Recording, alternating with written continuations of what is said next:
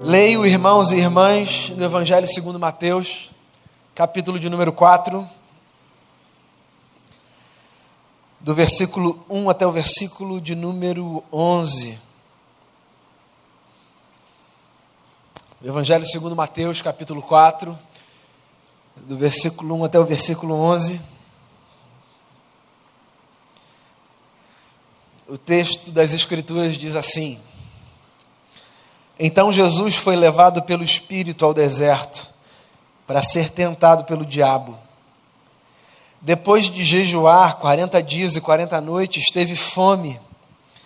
O tentador aproximou-se dele e disse: Se és o filho de Deus, manda que estas pedras se transformem em pães. Jesus respondeu: Está escrito: Nem só de pão viverá o homem mas de toda palavra que procede da boca de Deus. Então o diabo levou a cidade santa, colocou-a na parte mais alta do templo e lhe disse: Se és o filho de Deus, joga-te daqui para baixo, pois está escrito: Ele dará ordens a seus anjos a seu respeito, e com as mãos eles o segurarão para que você não tropece em alguma pedra. Jesus lhe respondeu: também está escrito: não ponha à prova o Senhor, o seu Deus. Depois o diabo levou a um monte muito alto e mostrou-lhe todos os reinos do mundo e o seu esplendor. E lhe disse: Tudo isso te darei se te prostrares e me adorares. Jesus lhe disse: Retire-se, Satanás, pois está escrito: Adore o Senhor, o seu Deus, e só a ele preste culto. Então o diabo o deixou e anjos vieram e o serviram. Palavra do Senhor para a nossa vida. Esse texto é um dos registros da conhecida tentação de Jesus no deserto. Começo do ministério de Jesus. Ele não tinha feito nada, não que a gente tenha ciência nas Escrituras. Nenhum milagre, nenhum ensino público, absolutamente nada até aquele momento. Jesus começa o seu ministério sendo levado, diz o texto, pelo Espírito Santo ao deserto para ser tentado pelo diabo. Eu acho esse ponto de partida da história muito interessante. Jesus é levado ao deserto pelo Espírito para ser tentado pelo diabo. Parece um detalhe, mas aqui a gente tem uma informação muito rica e muito preciosa para a nossa vida seja no vale, na alta montanha, seja numa experiência que você chame de oásis, ou no momento ao qual você se refira dizendo isso é um deserto. Quem conduz a nossa vida é o Espírito de Deus. E sempre o Espírito de Deus. É o Espírito que leva Jesus. Não é o diabo que conduz Jesus. O Espírito o leva.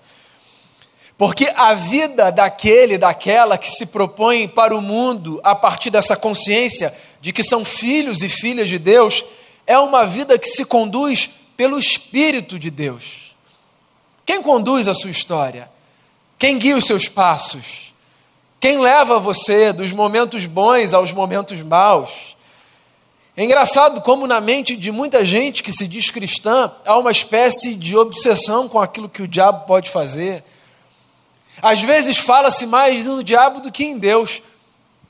Nas casas e nos lábios de muita gente que diz professar a fé no Criador de todas as coisas. Está aqui o texto dizendo: Jesus foi levado pelo Espírito para o deserto. Um deserto literal, mas como a representação desse lugar para onde a gente vai, muitas vezes na vida. Esse lugar árido, esse lugar de muita ilusão, de ótica, esse lugar de muitas percepções diferentes daquelas que a gente tem quando a gente está no meio do povo, da civilização, esse lugar em que a gente é invadido pelo frio e pelo calor, esse lugar em que às vezes a solidão nos assusta, mas que outras tantas a gente é levado a refletir sobre coisas acerca das quais a gente não pensava no barulho, na companhia de terceiros, o deserto. O Espírito leva a gente para o deserto. Muitas vezes na vida a gente passa por esse lugar. E faz parte, é do jogo. Se por acaso você estiver atravessando um deserto, não pense que por isso o recado dos céus é Deus te abandonou. Porque os desertos são da vida. Os dias difíceis fazem parte da nossa jornada. E mesmo quando a gente se sente abandonado, deslocado, isolado, solitário, se a gente parar e desenvolver um pouco mais de atenção, é possível que a gente perceba Deus ali do nosso lado, nos conduzindo, nos acompanhando, afagando o nosso coração, trazendo lembranças para a nossa alma, para a nossa mente. Agora, o texto é muito objetivo quando ele diz que o Espírito conduziu Jesus para o deserto para ser tentado pelo diabo. Jesus foi levado para esse lugar da tentação, que é um lugar que todo mundo conhece. E é engraçado como no imaginário religioso a gente meio que reduziu a tentação a um tipo de experiência a qual todo mundo está sujeito. É possível que ao ouvir, por exemplo, a palavra tentação aqui, a sua mente tenha sido levada às experiências e às figuras de tentação que tem a ver com esse universo dos desejos, da sexualidade, sabe? É muito engraçado como no imaginário religioso falar de tentação para muita gente é falar sobre esses desafios que nós lidamos com que a gente resolveu classificar de os pecados da carne. Faz parte das tentações. Mas você sabe que há muito mais tentação em jogo na vida do que apenas essas, né? Tentação nada mais é do que uma descrição das muitas experiências pelas quais nós passamos que intencionalmente e objetivamente tem como propósito tirar a gente do eixo.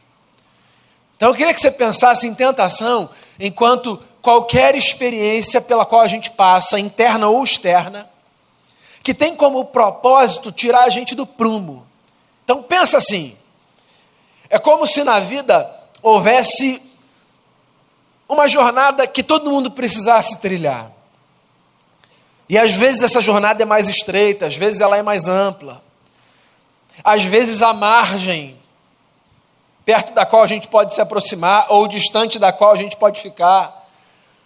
Há vezes, no entanto, em que a caminhada aparece como uma espécie de slackline da vida, sabe? Um exercício por sobre uma corda bamba, estreita, difícil, com muita possibilidade de cair, mas tem uma direção, tem um caminho, tem um sentido que a gente deve seguir.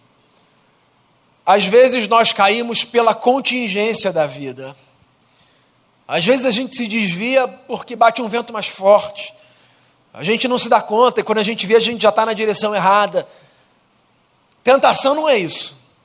Tentação não é um desvio contingencial, casual. Tentação é uma experiência intencional e deliberada de fazer com que a gente perca o prumo. Todo mundo é tentado em diversas coisas.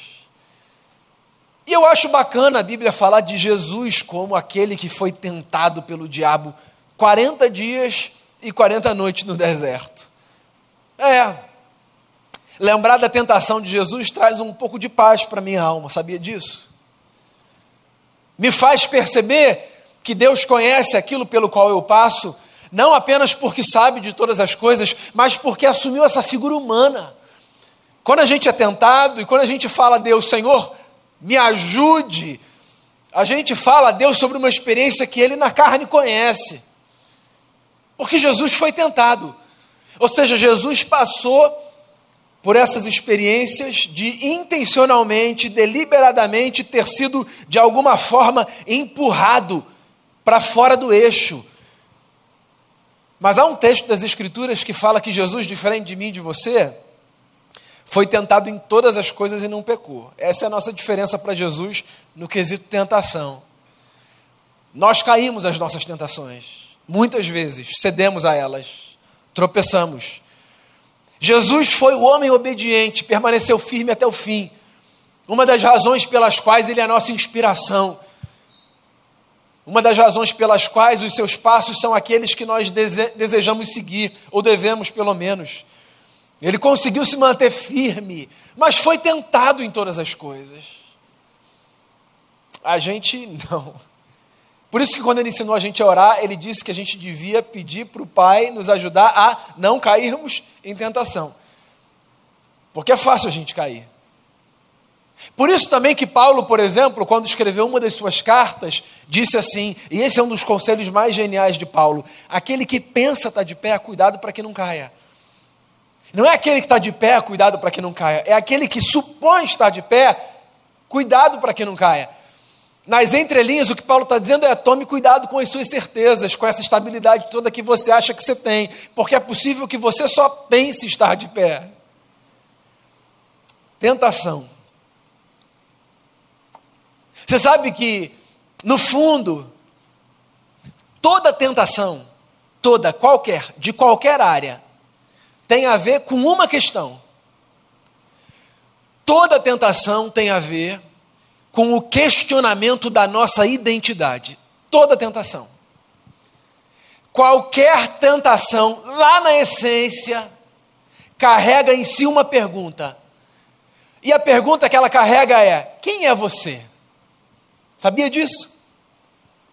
Qualquer tentação, lá no fundo, carrega essa pergunta: quem é você? É isso que o texto ensina para a gente. Eu disse que Jesus não tinha feito nada antes desse episódio da tentação, né? Na verdade, uma coisa aconteceu com Jesus, que a gente tem a ciência, da perspectiva do ministério dele, antes do episódio do deserto. Jesus foi batizado.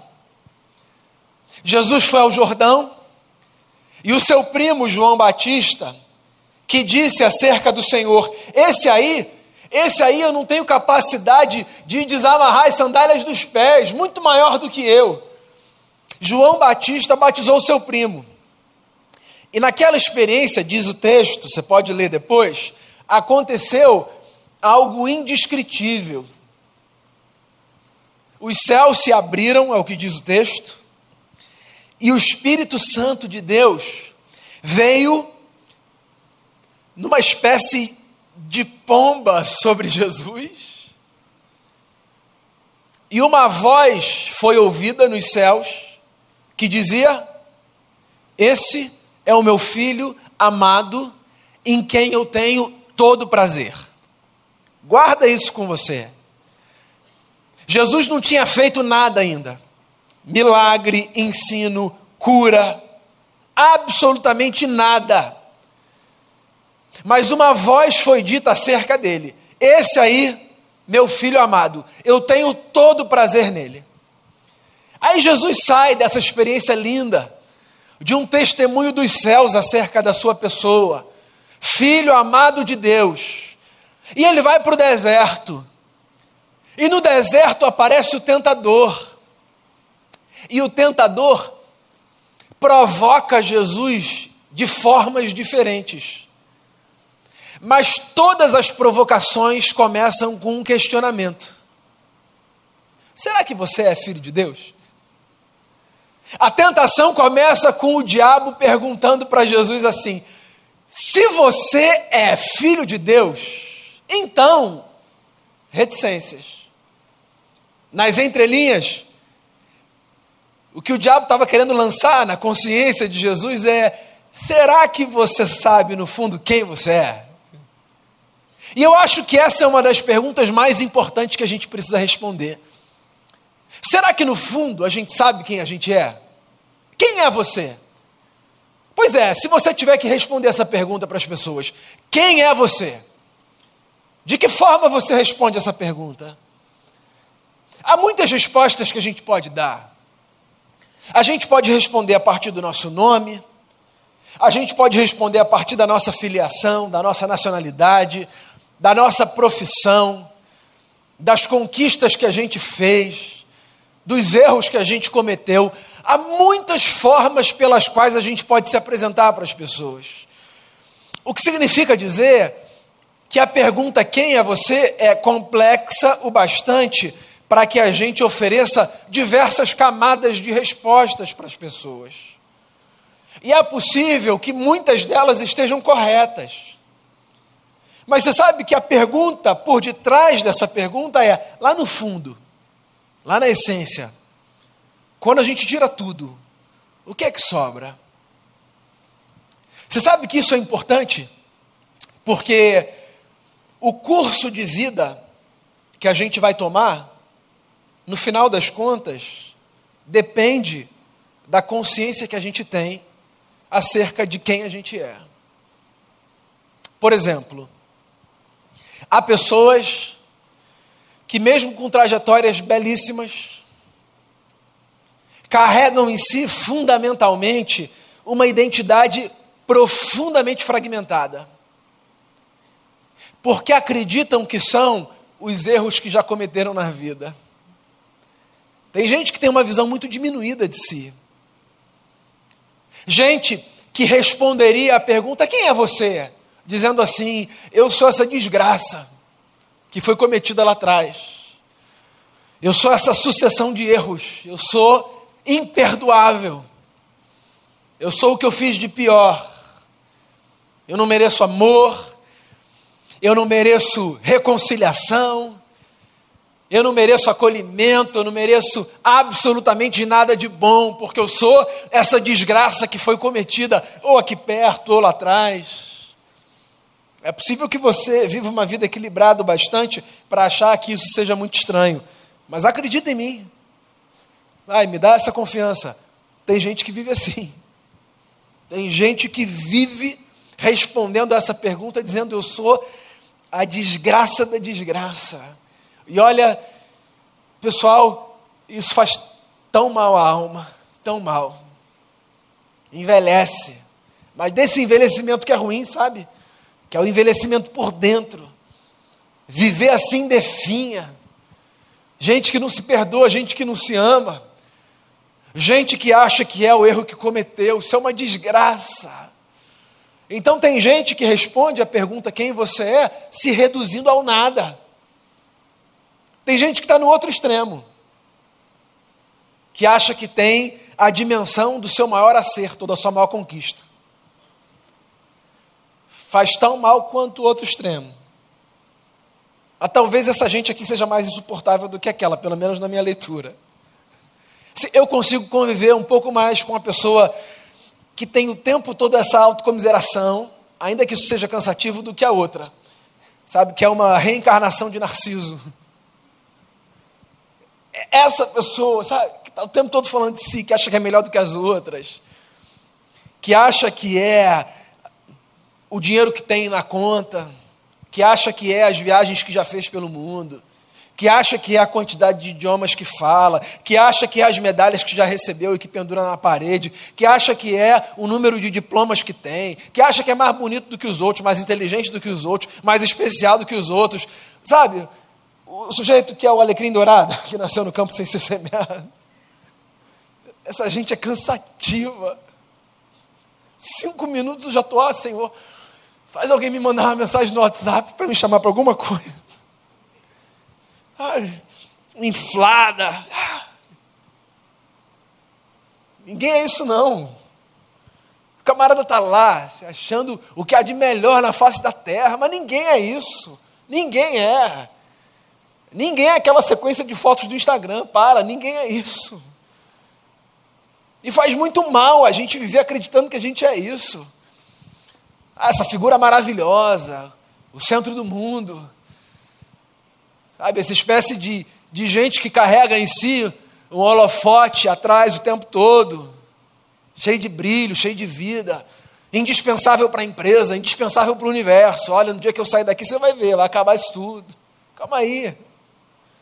A gente não é esse negócio tão maravilhoso quanto a gente acha. A gente tem muitas conquistas, todo mundo tem. Isso é muito bacana. A gente tem muitas virtudes. Isso é muito legal. Há muitas qualidades nossas. Mas a gente precisa se lembrar de um outro texto das Escrituras, que diz assim: ó, deixa para os outros te louvarem, que não seja a tua própria boca que te louve. Que os outros leiam quem você é na superfície e façam os apontamentos, os aplausos, se você precisa deles. Mas não fica achando que você é isso, não. Você tem isso, mas você não é só isso. Porque a gente não é nem o erro que a gente comete, nem a conquista que a gente realiza. Essencialmente, quem a gente é tem a ver com outra coisa. Essencialmente, quem a gente é tem a ver com essa mesma experiência que Jesus viveu e que a gente pode viver, de ouvir dos céus no coração uma voz que diz: Vocês são os meus filhos amados, eu tenho todo o prazer em vocês. Com os erros e com os acertos, entende? A gente é um blend disso tudo, é uma mistura disso tudo. A gente tem todos os nossos erros, a gente tem todos os nossos acertos. A gente tem os dias que envergonham, a gente tem os dias que dão orgulho. E no pacote disso tudo, a gente é quem a gente é, lá na essência, amado por Deus, não pelo que a gente fez de certo ou de errado, ou pelo que a gente deixou de fazer, mas pelo simples fato de que dos céus há uma voz que se dirige a nosso respeito dizendo: Eu amo vocês. E aí na vida, sabe como a gente resiste às tentações que estão nesses dois espectros? A tentação de autodestruição pela diminuição e a tentação de autodestruição por esse processo de inflagem. Sabe como a gente resiste às tentações? Não dando bola para esse questionamento: será que você é filho de Deus mesmo? Porque é esse questionamento que faz a gente enfiar o pé na jaca. Será que você é filho mesmo? Será que não já deu? Já era. Desiste. Quando a gente cede a esse questionamento que vai lá dentro da consciência, a gente abre brecha e espaço para que ou esse abismo ou aquele nos traguem. O que significa que na prática a gente precisa viver todos os dias se lembrando disso. Quem nós somos? Filhos amados de Deus. E aí outras definições vêm a partir dessa. Então eu sou marido, eu sou pai, eu sou pastor, eu sou psicólogo, eu sou amigo, eu sou brasileiro, mas antes de tudo, eu sou um filho amado de Deus. E com essa consciência, eu vou viver, por exemplo, o meu casamento, tentando dar o meu melhor na minha relação com a minha esposa. Eu sou um filho amado de Deus e com essa consciência eu vou tentar viver a minha paternidade dando melhor para os meus filhos. Eu sou um filho amado de Deus e com essa consciência eu vou procurar ser um pastor melhor, um psicólogo melhor, um cidadão melhor, um filho amado de Deus. Você é um filho amado de Deus. Você é uma filha amada de Deus. Lá dentro isso é quem a gente é. Por quê? Porque Deus se impressionou com alguma coisa que a gente fez? Ou porque Ele teve muita pena da gente, disse: Ah, vem para cá para eu te acolher? Não! Porque, da mesma forma que Jesus ouviu dos céus, você é um filho amado, sem que ele tenha feito absolutamente nada antes dessa declaração. Você percebe? Jesus ouviu o Pai falar: Esse é o meu filho amado, antes de fazer qualquer milagre. Porque filhos não são amados porque fazem alguma coisa, filhos são amados porque são filhos, certo? Quem já viveu essa experiência da paternidade, da maternidade, quem a vive, sabe do que eu estou falando. E eu já dei esse exemplo aqui outras vezes. Quando seu filho nasce, e você está a dois segundos com esse bebê no colo, você diz assim: Eu amo tanto, como eu posso amar tanto? Essa experiência, ela é uma experiência que transforma a vida, certo? Porque em tese, em tese, o amor é uma experiência que a gente vive a partir do cultivo de algumas coisas. Então, por exemplo, nós nos aproximamos de pessoas, aí nós vivemos algumas experiências, nós descobrimos interesses em comum, nós passamos a gostar de pessoas, e aí, para algumas delas, nós falamos assim: caramba, eu te amo, cara. Então, para a gente chegar no eu te amo, do ponto de vista do sentimento, muita coisa acontece antes, né? Razão pela qual a gente pode dizer eu te amo porque. Mas esse negócio da paternidade, da maternidade, muda a ordem das coisas.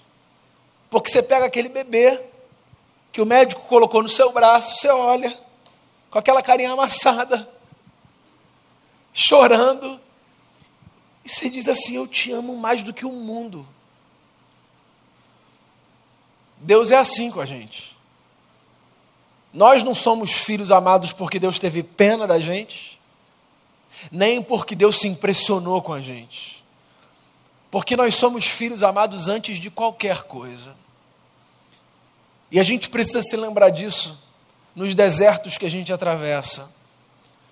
Porque o que vai fazer com que a gente, a semelhança de Jesus, ouça o tentador e diga não, é essa firmeza na convicção de quem nós somos. Se és filho de Deus, é como se alguém dissesse assim para mim, Daniel, então vamos lá, se você é filho mesmo da Heloísa do Valmir, então me prova o seguinte, me prova o seguinte, meu amigo, como assim, eu sou filho ponto, não preciso provar nada, eu sei de quem eu sou filho, certo? Eu sei quem são os meus pais, esse é um questionamento assim que não faz o menor sentido, porque está consolidado dentro de mim. A minha experiência me diz isso, os meus documentos me dizem isso. Mas é engraçado como na nossa relação com Deus, às vezes a gente cede a essa tentação. E a gente dizia é mesmo, será que? E aí a gente cai nos abismos. Prova então. É o que está acontecendo com Jesus. Pula do penhasco. Se ajoelha aí. Pede para o anjo te socorrer. Tentação. Essa experiência que vem para tirar a gente do prumo. Empurrar a gente. Esse vento forte que bate. Ou por dentro ou por fora. Para intencionalmente fazer a gente cair. Quando você for tentado, quando você for tentada, lembre-se, toda tentação é um questionamento da sua identidade. E o primeiro passo para você se manter firme e resistir esse vento forte que tenta derrubar a gente é se lembrar: eu sou um filho amado de Deus. Eu sou uma filha amada de Deus. Então, nem o abismo da autocomiseração, nem o abismo da autoglorificação, nem qualquer outro me tragarão, porque eu sei quem eu sou. Eu sei quem eu sou. Eu sou um filho, eu sou amado, eu sou dele e serei eternamente filho, amado e dele. Que essa consciência de que você é filho e de que você é filha, amado e amada sempre dele, dê a você a estabilidade para continuar na sua jornada, tentando dia após dia honrar Jesus com a sua vida.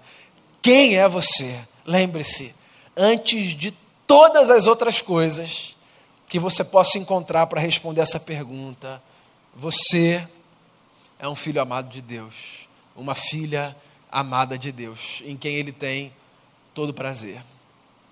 Queria orar com você e por você.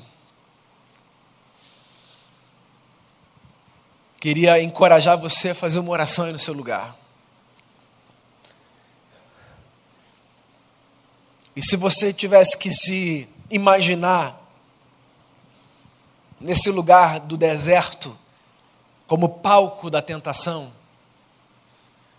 e se houvesse uma tentação, dentro ou fora, tentando tirar você do prumo, qual seria essa hoje? Responde aí para você. Se hoje tem um vento batendo forte, intencionalmente para te derrubar. Que vento é esse? Qual o nome que você dá a ele? Lembra de um negócio lá no fundo, lá no fundo. Isso tem a ver com um questionamento. Será que você não é? E você sabe quem você é, meu amigo e minha amiga. Você é um filho que Deus ama, você é uma filha que Deus ama. Então fique firme, fique firme. Siga nesse caminho de honrar Jesus com a sua vida. Siga nesse caminho de acreditar que você é amado por Deus, amada por Deus, a despeito do que for, a despeito do que digam, a despeito dos olhares que ofereçam, a despeito do que você diga a seu próprio respeito, você é um filho amado, você é uma filha amada, e nada vai mudar essa condição, nada, nada. Deus não tem filhos que deixam de fazer parte da sua família. Deus tem filhos e filhas que serão seus até o fim, até o fim. Então que nada roube de você essa consciência de que você é amado, de que você é amada e de que há um prazer que você dá com a sua existência ao seu Criador. Pai, eu quero colocar a minha vida e a vida dos meus irmãos e a vida das minhas irmãs diante de Ti. E eu quero pedir ao Senhor, em nome de Jesus, que o Senhor nos dê essa segurança, essa lembrança de que nós somos amados e que isso dê estabilidade para a nossa vida. E se a gente é amado, a gente não precisa nem morrer sufocado pelo peso dos erros, nem morrer esmagado por essa performance que muitas vezes a gente se propõe a viver para te impressionar ou para impressionar terceiros. A gente sabe quem a gente é, a gente não precisa pular do alto do templo, tentar o Senhor, nem precisa viver uma espécie de autocomiseração e de, de mutilação existencial, como se isso fosse sensibilizar o seu coração. O Senhor ama a gente porque o coração do Senhor é, é amor. E que isso seja suficiente para definir a nossa identidade primária, essencial. Porque é isso que vai manter a gente no caminho.